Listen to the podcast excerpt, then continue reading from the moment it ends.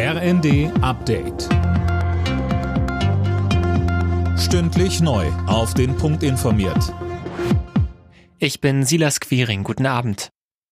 Nach dem Urteil des Bundesverfassungsgerichts will die Ampel beim Haushalt für dieses Jahr nochmal nachbessern und dafür die Schuldenbremse aussetzen. Finanzminister Lindner hat angekündigt, nächste Woche einen Nachtragshaushalt vorzulegen. Wir werden die Ausgaben äh, insbesondere für die Strom- und Gaspreisbremse jetzt auf eine verfassungsrechtlich gesicherte Grundlage stellen.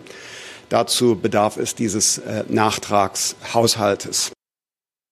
Und erst wenn dieser Haushalt steht, sollen laut Lindner die Etatplanungen fürs nächste Jahr weitergehen.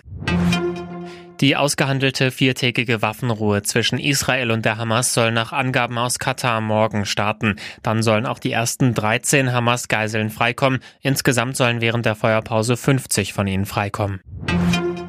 Für die deutschen Sicherheitsbehörden ist das heute ein arbeitsreicher Vormittag gewesen. Bundesweit gab es Durchsuchungen bei Islamisten und Reichsbürgern. Mehr von Anne Brauer. Drei Wochen nach dem Hamas-Verbot wurden in Berlin, NRW, Schleswig-Holstein und Niedersachsen Wohnungen mutmaßlicher Unterstützer durchforstet. Islamisten und Antisemiten können und dürfen sich hier nirgendwo sicher fühlen, heißt es von Bundesinnenministerin Faeser. Bei der Razzia gegen die Reichsbürgerszene ging es darum, dass Verschwörungsideologen mit massenhaft sinnlosen Anfragen Behörden lahmgelegt hatten. Dabei soll es auch Morddrohungen gegen Mitarbeiter gegeben haben.